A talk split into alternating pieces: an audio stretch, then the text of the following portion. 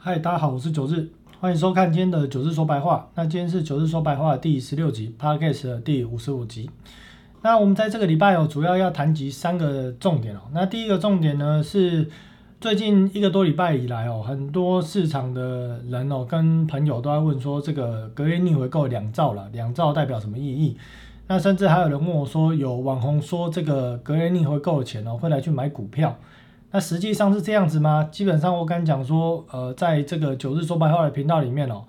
在今天分析的隔夜逆回购，绝对是全台湾分析逆回购分析的最到位哦，也是最深度的一个分析哦。那有兴趣大家就继续听下去。那另外呢，在联总会的金融稳定报告，我们希望在今天这一集哦，可以来做个 ending 哦，来做一个完整的一个分析的一个结束。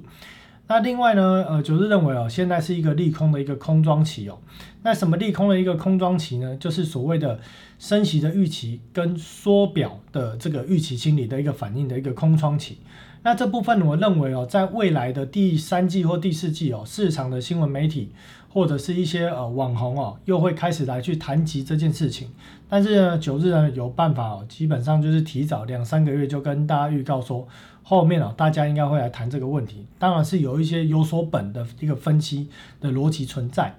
那这个大概概念就很像说，我们在去年哦就已经在讲通货膨胀绝对不是暂时的，到今年的一个上半年或去年的接近大概是年终的时候，呃，市场才开始在谈通货膨胀哦，其实差不多的概念就是。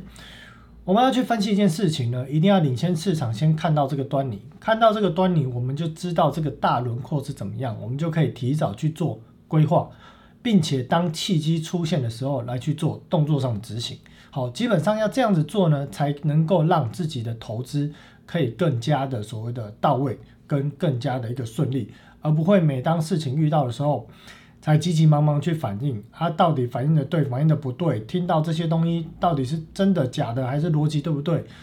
瞬间的资讯涌进来，其实霎时间没有办法去分析那么多东西啦。所以很多东西包含的投资理财，都需要有大轮廓的规划，细节上的执行哦。基本上到这样子的一个呃做事的一个方式哦，才能够让自己的投资理财是比较稳定的。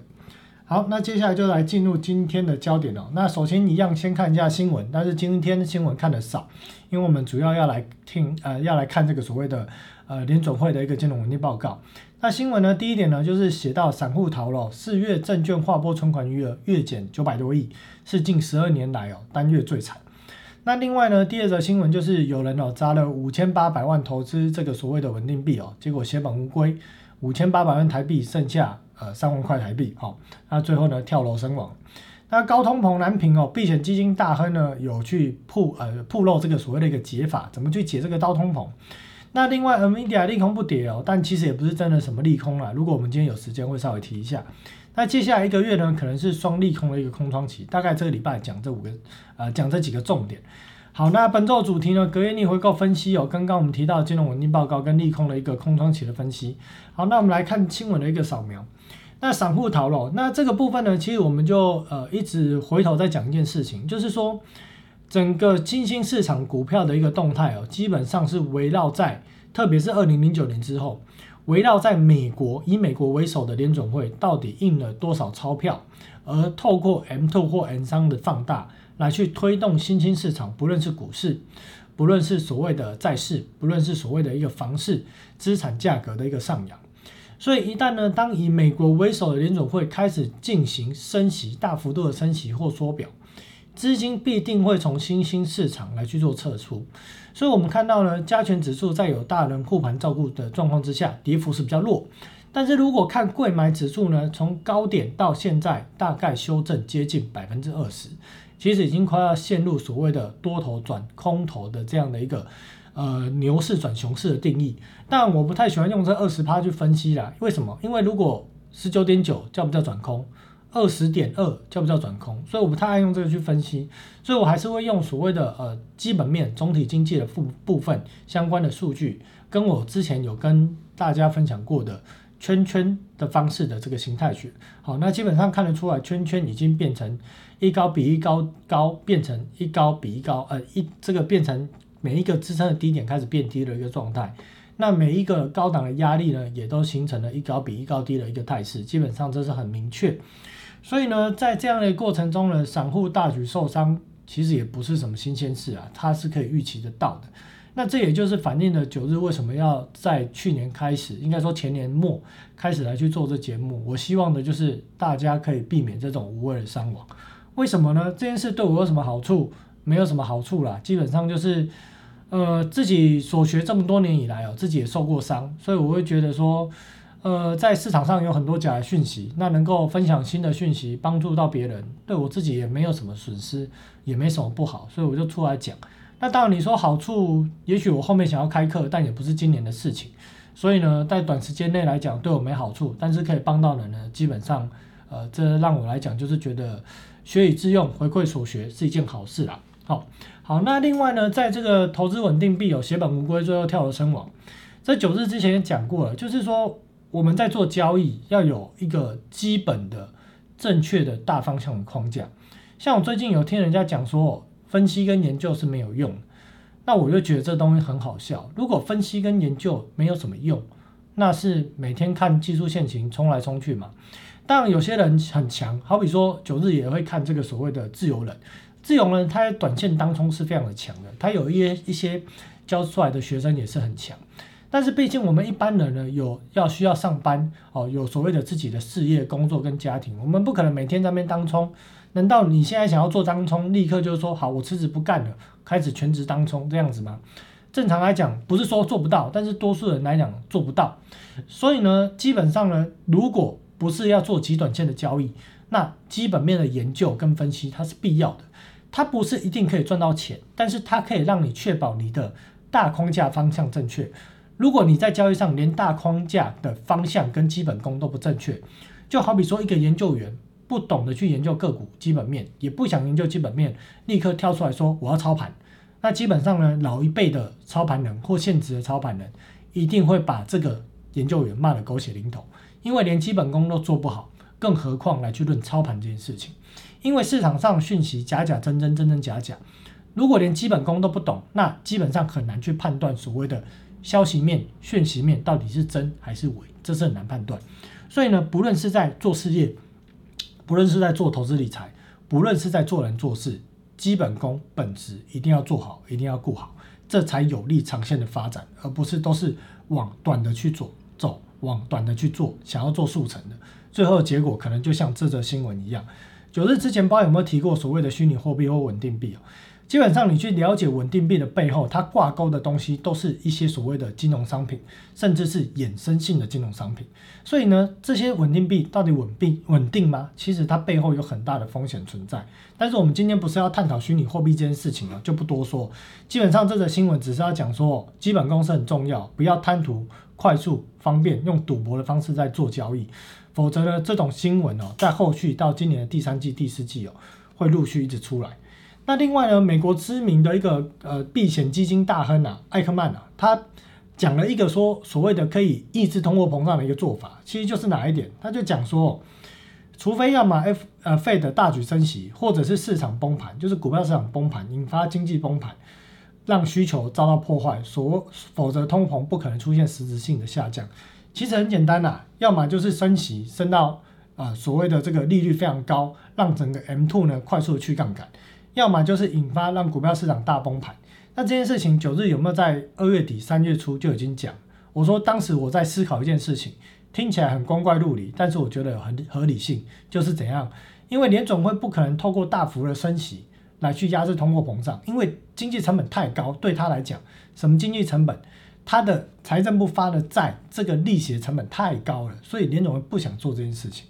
所以呢，如果这件事情不想这么做，不想升到五趴六趴，那唯有一种方法就是让股票市场直接大跌，大跌。美国这么多的民众持有股票，那他们股票大赔之后，一定会放缓消费力道，这是很直观也非常有效的方式。那基本上我们看到最近这几几周以来，越来越多的知名的大佬或重要人士一直出来在讲这个论点，这其实也是反映了九日早在。两个月、三个月前就已经在讲这样的一个东西，所以为什么九日讲得出这些东西？不是通灵啊，这都是透过有逻辑性的分析来去推导出可能后续这些银行家或者联准会想要去做什么事，这是经由扎实的基本面来去推理出来。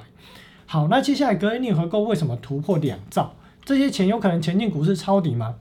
首先呢，我们要先搞清楚隔夜逆回购的交易对手是谁？什么交易对手？联总会跟谁在做交易？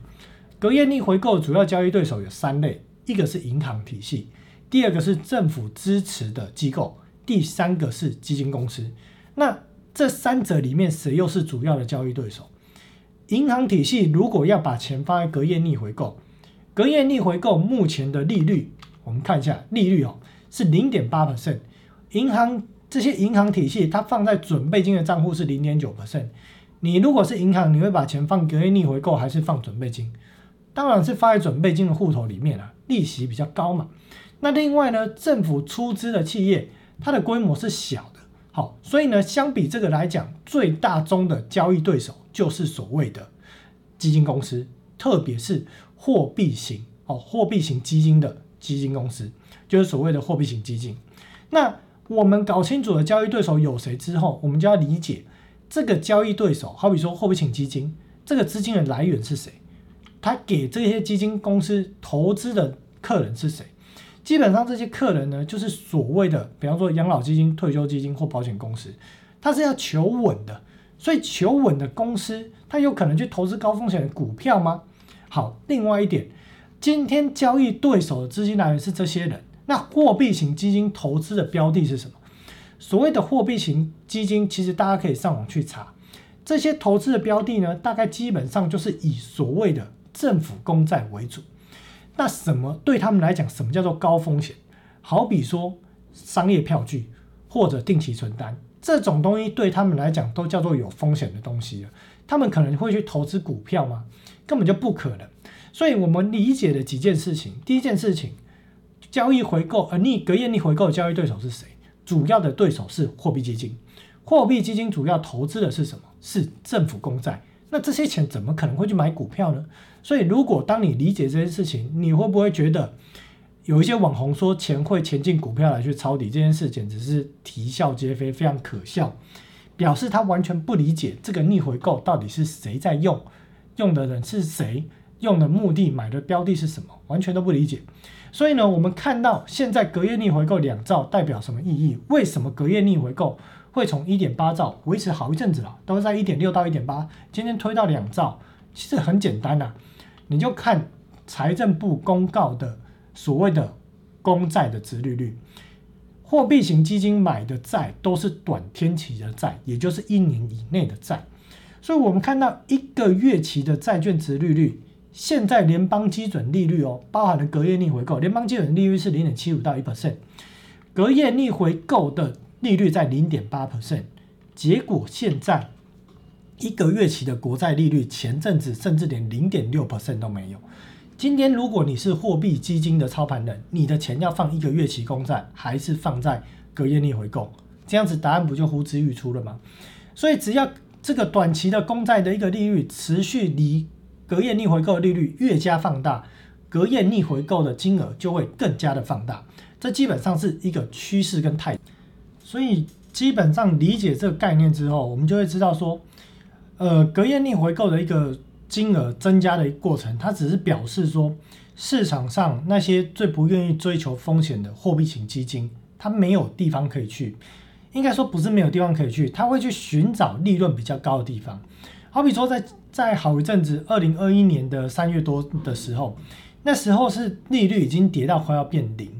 所谓的一个月期的国债的利率是接近零哦，甚至是零左右，所以那个时候是货币型基金没有地方可以去，没有地方可以去，找不到套利的机会呢，那它可能就会被市场被客人抽资，所以当时联总会将基础这个隔夜逆回购利率从零提高到零点零五，但现在的状况不是说没有地方可以去，而是相比之下，他宁可去所谓的隔夜逆回购的这个水池里面放着，也好比来去买这个一个月期的。债券，因为相比之下，隔夜逆回购利率比较好。那当然，这时候大家就会问一个问题：说，诶，可是旁边两个月、三个月、六个月更高。但你要去想一件事情哦，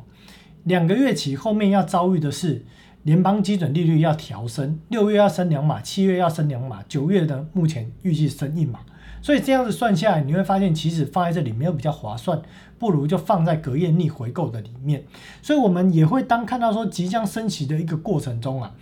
它这个一个月期的一个利率会慢慢的往上垫，好比我们看到在二月初，它慢慢的从零点四一路往上垫，接近到零点五。但整体而言呢，我们就理解一件事情，这边隔夜逆回购做个结论这些钱呢就是找不到更好的地方去，所以就是 parking 在隔夜逆回购。另外这些钱呢也不可能去买股票，因为他们的钱。本来就是买所谓的短期政府公债，根本不会买股票的钱。所以你理解这个概念之后呢，你当看到隔夜逆回购的金额一直成长，也不用寄望说他会出来买什么中长债，还是买什么股票，不会有这种事情。它只是表示说市场的这些呃所谓的货币型基金的游资太多了，它必须要找地方去。那当然，这个水位还维持在高高的一个状况之下，也表示说市场还没有产生恐慌跟危机的一个状态。当然，后续这个水位什么时候会往下降呢？有可能就是在利率趋于稳定，或者一个月期的利率回到隔夜逆回购的水准或水准之上，那隔夜逆回购水池就会降下去，或者可能要开始降息的过程中，市场就会开始往更好的一个方向去跑，那个时候隔夜逆回购水池才可能会降下来。另外一种可能就是真的市场出事了。连货币型基金的投资人都大举撤资，好，基本上这几种状况才有可能隔夜逆回购的金额下降。否则，目前呢，如果一个月期的国库券利率持续低于隔夜逆回购 RRP 的利率以下的话，那大家只要这个数字这个差异越来越放大，那大家只会看到这个隔夜逆回购的使用量越来越高。好，那接下来继续讲关键指标的数据扫描。那我们先看这个礼拜哦，基本上财政部 TGA 账户有下降啊，但下降不大。准备金余额没有太大变化哦。AA 级的公债因为十年期公债殖利率没有继续上去了，所以维持在这个三点五、三点六左右附近。那 A to B two 呢？呃，大概也是维持在这个区间哦，一点六、一点七。那呃，这个抵押房价利率，当随着十年期公债殖利率没有继续飙升的一个状况之下。短期略有回温，但是整体而言呢，这个利率陡峭上升的速度还是非常的快，所以我们会看到，呃，新成屋的一个销售跟二手屋的销售状况都不是很好，甚至二手屋的这个预售的状况也不是很好，哦，这个都反在在的反映说，当利率飙升的一个过程，势必会冲击借款人的借款意愿或借款能力，这个部分呢，已经开始在慢慢的发酵了。那联总会金融稳定报告呢？我们上次的部分是谈到了在这个所谓的企业跟家庭借款的部分。那我们谈到了这个呃公债跟所谓的 CC 呃这个所谓的 CCC 级跟 B 级公债对应十年期公债基差的一个变化。那我们用这张表来讲，基本上我们看到哦，十年期的公十年期的这个呃更正 CCC 级的公司债的利率。现在最新的数字是在十三点一，十年期公债的利率在二点七五，这两者相减的差就是红色这条线。那我们看到过去在二零二一年的二月份左右，这两者的基差哦，基差就是讲的利息这个基础利息的差，当时大概在五个 percent 出头，哦五点五左右，可是现在来到了这个位置，来到了十一左右。这显示的是十年期公债在下跌，结果 CCC 级的公司债价格跌得更离谱，所以这个基差放大。那为什么会有这种状况？就是表示说，当这些投资者他们关注到、发现到市场资金在紧缩、利率在飙升，同时又看到实体经济放缓的迹象的时候，这些乐色平等的公司势必对于他们的营运状况。会是首当其冲，所以当这些投资者看到这样的迹象的时候，势必会加速去抛售这些比较低平等 CCC 级的或者是 BBB 级的等等的公司债，会领先被去做抛售。所以呢，这个叫做春江水暖鸭先知，它算是领先指标。所以九日在好在呃好几集节目之前，我就有讲说，公司债就是紧盯 CCC 级的公司债利差的变化。另外呢，商业票据就是紧盯评比比较低的 A two P two 哦。另外，我们就是紧盯一级交易市场里面的利率变化。这些呢，都是透过关注这些利率变化，你都可以领先来去对市场要发生大事之前，比别人都还要来得早做反应。甚至你反应了，人家还会跟你说：“哎，你在反应什么？是不是有点激动了、过头了？”哈，表示因为他们根本看不出来。可是呢，你呢，当你了解这些利率变化的时候，你就看得出来，你就会知道说，哦，不是我不懂，是别人不懂。好，那企业跟家庭的一个负债的一个状况呢？目前家庭负债规模大概是接近十八兆，非金融的商业呢，就是企业的负债规模大概是十八兆左右。哦，这个金额呢，过去呃一九九七年到二零二一年，跟最近的一年期的这个所谓的呃年增长年增率啊。大概是接近稳定的一个状态，那表示说，其实整体的一个负债规模是一直增加，但是我们看到家庭举债的一个速度啊，在过去一年多来是加速的。那另外呢，在这边是可以看到说，联准会呢，它是用这个企业借贷的金额跟 GDP 的比率来去做相处，得到一个比率。那金融、非金融企业和家庭的一个部门信贷也是用这样的方式去处，它就两条线哦。一个家庭的一个非企业呃非金融企业的一个借贷，但是这样除下呢，他会得到一个结论，得到什么结论？他这边写的结论是，大型企业的利息保障倍数超过历史平均，但企业债务占 GDP 的比例哦仍然很高。好，那另外也有提到说，企业跟家庭的债务在整个二零二一年都在成长，但是债务跟 GDP 的比率持续下降。好，那整体而言呢，他在讲的就是说，这个比率来讲，它是没有。失控的状状态哦，虽然比例是高的，但是这个比率总比率它是在下降，那表示说在这样的一个过程中，联总会认为说这样的一个变化它是很安定的，没有任何问题。但是九日说这个是一个假象的谎言，为什么？主要是因为我们看这个，这个呢是九日呢用呃所谓的企业每借出一块钱创造 GDP 的效果来算，我用怎么算呢？我去算说。整体的一个呃企业的举债的一个金额跟 GDP 的一个数字，我去算一除呢，得到一个数字，就是说，在一九八零年的时候，企业每借一单位的钱，它可以创造出八单位的 GDP。可是直到现在这个时间点，企业每借一块钱啊，或一单位的钱，一单位的金额，它只能创造出一点七倍的 GDP，表示什么？表示企业举债。创造出来的获利的效果是非常的差，这也就是为什么显示说整体企业的举债的动能或者举债的比例没有办法有效放大，就是因为企业现在借出来的钱已经没有办法像二零一零年哦可以创造出二点五倍，而一九九零年、一九九五年那时候可以创造三点五倍，没办法了。现在借一块只能创造出一点七块的利润，那甚至有些可能还要拿去缴利息费用，所以呢，这个企业也造成企业的一个举债的一个意愿放低的一个状态。所以其实整体的这个金融市场是健康的吗？其实它不是很健康的一个状态。那另外呢，联总会金融稳定报告提到第三个点是金融部本部门的杠杆融资，这里面有几个重点，最主要的重点就是对冲基金的杠杆率。好，那对冲基金杠杆率有多高呢？我们就直接等下来看表。首先，我们要先知道说，在整个金融市场里面，这些所谓的呃基金也好，保险公司也好，对冲基金也好，他们有多少的资产规模？那我们可以首先看到，银行跟金融部门的资产总额是二十五兆。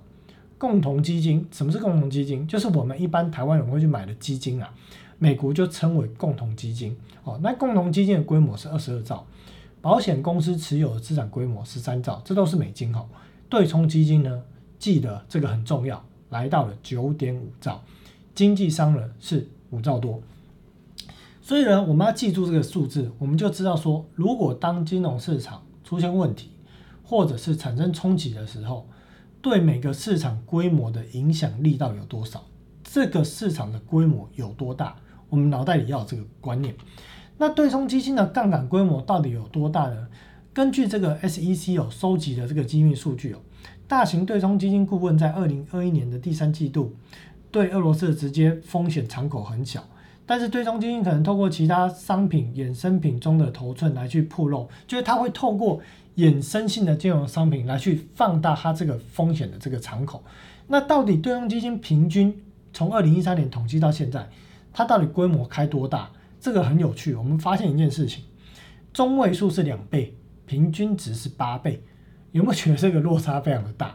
所以呢，其实这个统计的这资料，它当然有些可能是透过数据，有些可能去问，但是实际上对冲基金可能不愿意透露它实际的杠杆规模。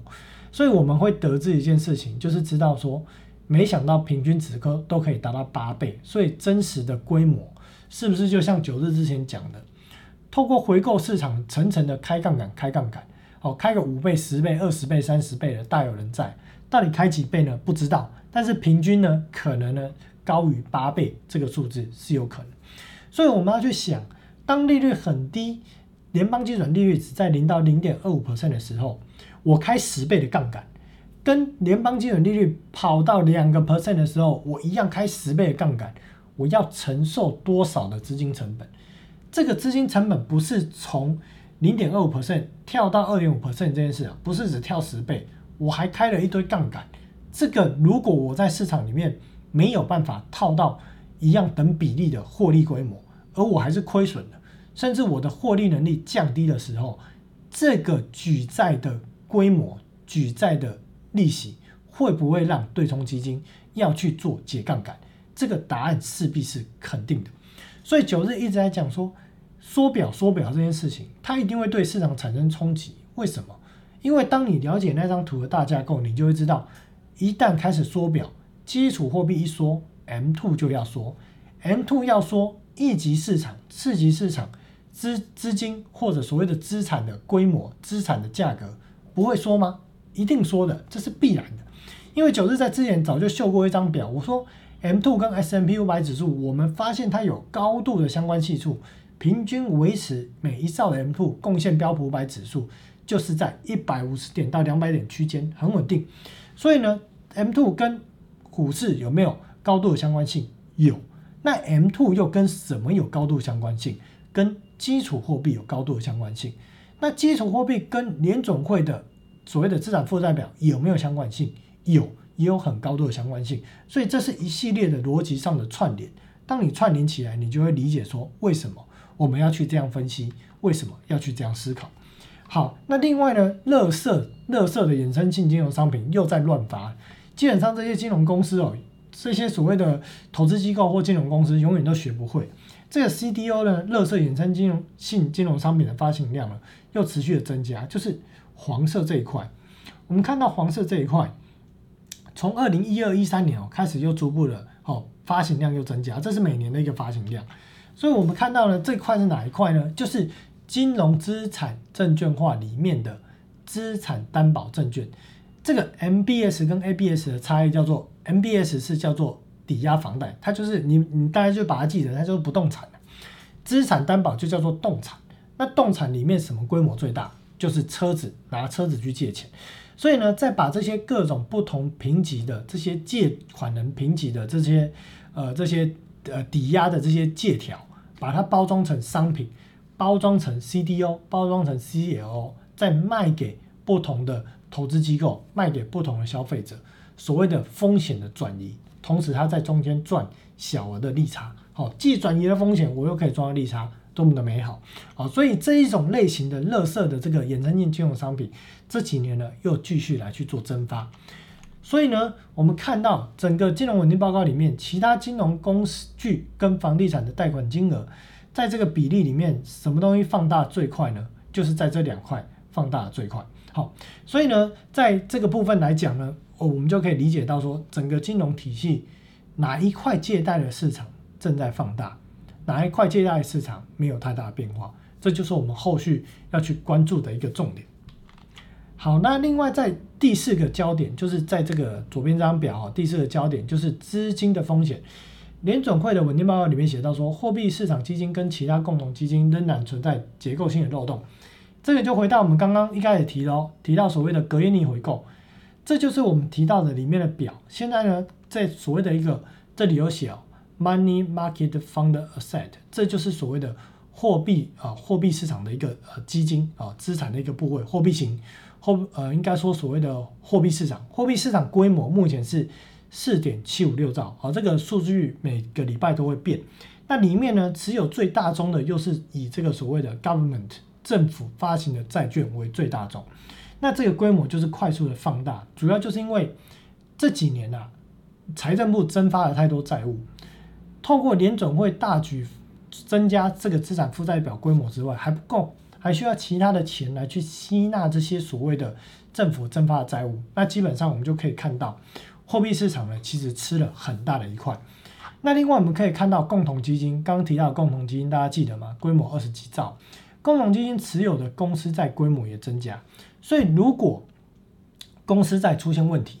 我们第一个就要联想到啊，共同基金会出现问题。所以持有共同基金的这些投资人会开始抛售基金，因为他如果看到账上大幅亏损，他就会抛售这些基金。所以这其实都是环环相扣。那我们为什么要理解这件事情？我们就要理解就是这些基金。规模有多大啊？它到到底这几年买了什么东西？它持有什么东西的规模正在放大。所以当什么东西出现问题的时候，什么样的基金、什么样的市场就会产生冲击。好，这我们就可以得到一个非常直观，脑袋里面有个地图来去做联想。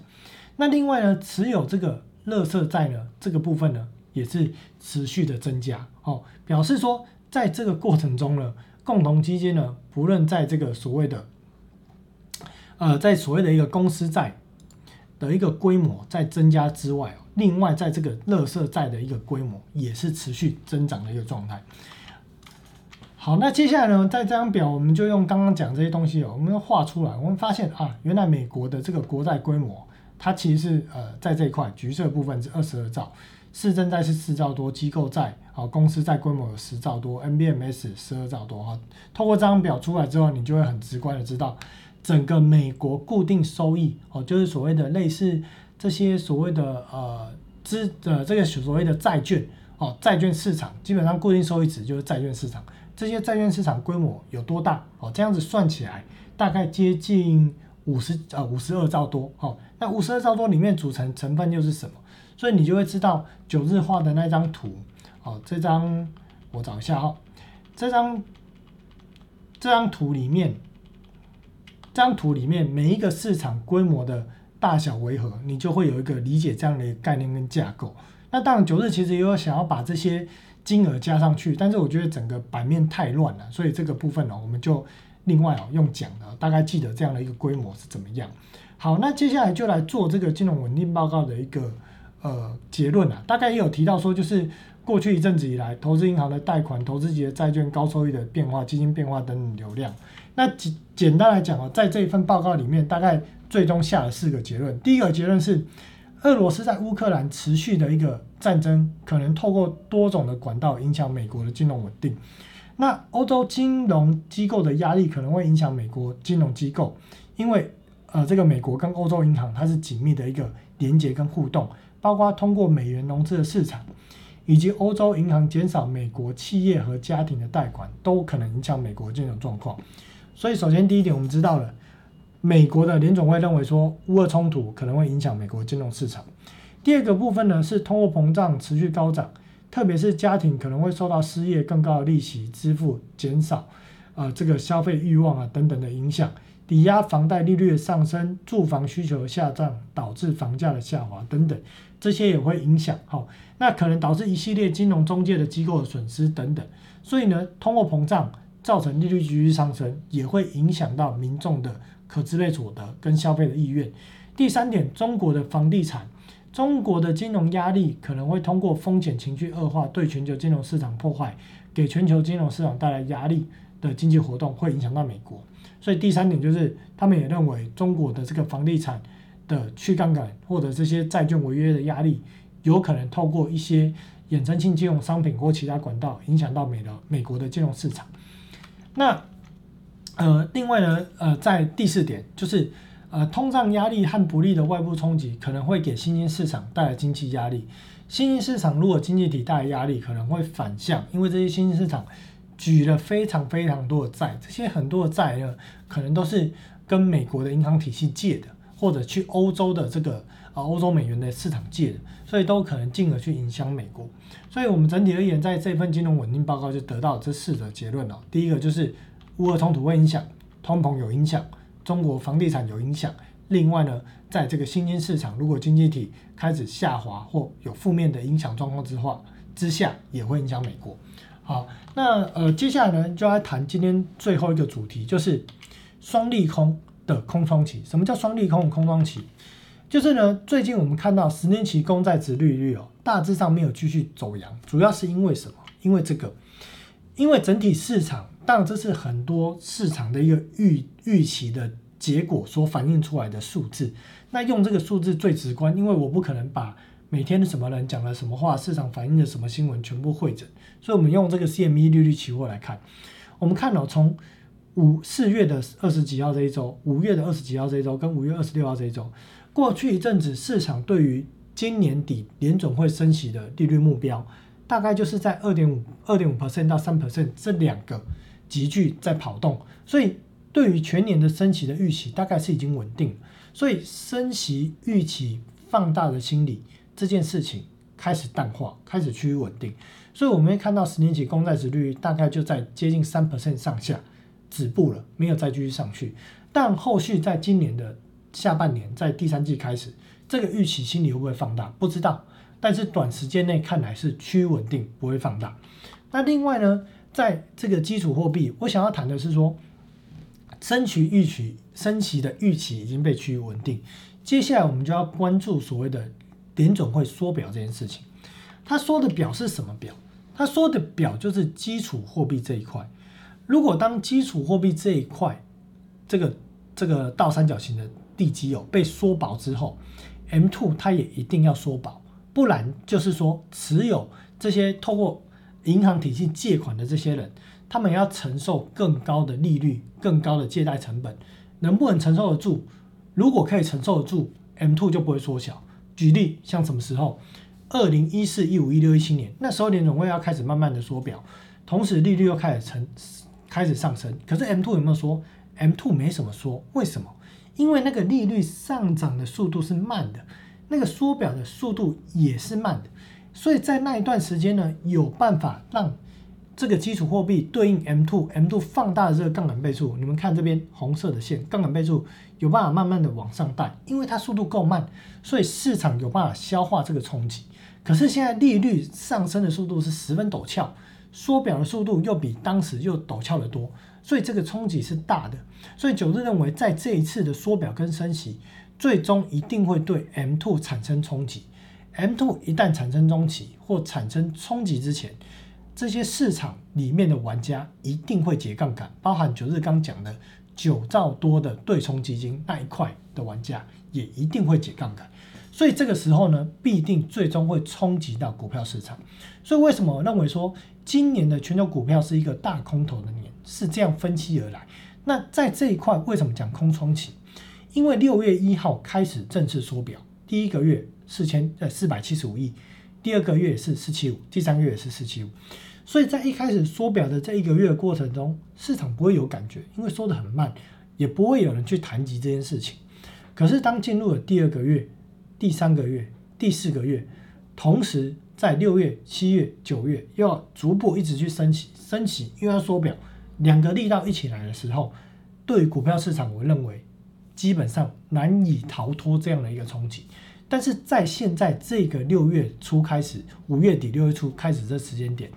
会是升息预期跟缩表冲击的空窗期，所以是有利股票市场来去做一个反弹的行为。至于到底弹不弹得动，我们就要关注。如果以美股来讲，关注 Apple 股价的表现。关注呢，在前几天、前两天，Nvidia 公告财报利空不跌的状况之下，有没有有利它在短线上从十一月底到现在已经跌到五十趴，有没有有利它的反弹？如果它有办法反弹，Apple 也有办法反弹，那就有办法带动这个短线的一个死猫跳的一个契机。那基本上呢，新兴市场国家包含台股的动向，就是盯住美股的动向。基本上今年就是这样哦。那至于为什么？今年是所谓的看美股做台股的一年哦，这个部分我记得前几集就有讲过，有兴趣第一次听到这节目的投资朋友可以回头再去看。那基本上呢，今年就是一个透过呃其他表我就不多讲了，之前都讲过，今年就是透过 Top Down 来去分析全球股票市场乃至于台股动向的一年。Bottom Up 个股的分析，从个股到产业分析哦，今年基本上是没有用的，先收起来好，我们今年的年底。或者明年的年初或明年，我们再拿出来用。今年就是用 top down 来去分析，而 top down 重点就是你不要看台股的什么啊红绿灯灯号，你不要去看台股的什么 M two，你记得要去看美国的市场的所谓的景气数据，包含九日讲的利率变化，包含了这些 M two 的变化，联总会的动向，要去看这些，这才是所谓的 top down 的一个分析。好，那今天的节目大致上就到这里哦。那最近的点阅率哦，慢慢的上来了，九日也是深感欣慰了，因为我是很用心在分享这些东西，也没有收费的，所以我当然也希望说可以有更多人看到哦，越好也可以帮助到更多的人哦。那另外呢，如果觉得说这个节目呃的一个内容哦跟质量是有的话，那也希望说可以多分享给一些哦投资朋友来看这个节目。但有些人也许不认同这样的节目内容，也许认为今年是一个大多头，但也无妨，反正就是多听多学。因为我们不论是不论是看你你身边看多或看空的朋友，纵使看法跟你不一样，大家都不是敌人。我们的目的都是要在市场套利，我们的敌人。真正要讲市场里面有敌人，敌人是谁？是那些所谓的外资，那些国际的银行家，那才是我们的敌人。或者呢，老是在发一些呃不太正确的报告的那些法人，那才是敌人。我们身边的亲友、亲朋好友，大家都不是敌人。我们来这市场都是要赚钱的。所以，当有看法不同的时候，不用吵架，就是心平气和去分析。如果没有办法沟通，理念上不同，那就是大不了不要谈而已。好，没有必要为了这个去去争执、去摩擦、去吵架。哈，因为最终我们的目的还是要能够在市场套利。所谓的呃获得最终的目的是要让自己财富自由。好，不是为了跟朋友吵架。好，那也谢谢今天大家的收听了。那有兴趣就觉得不错，就帮九日分享一下。那我们就下周见喽，拜拜。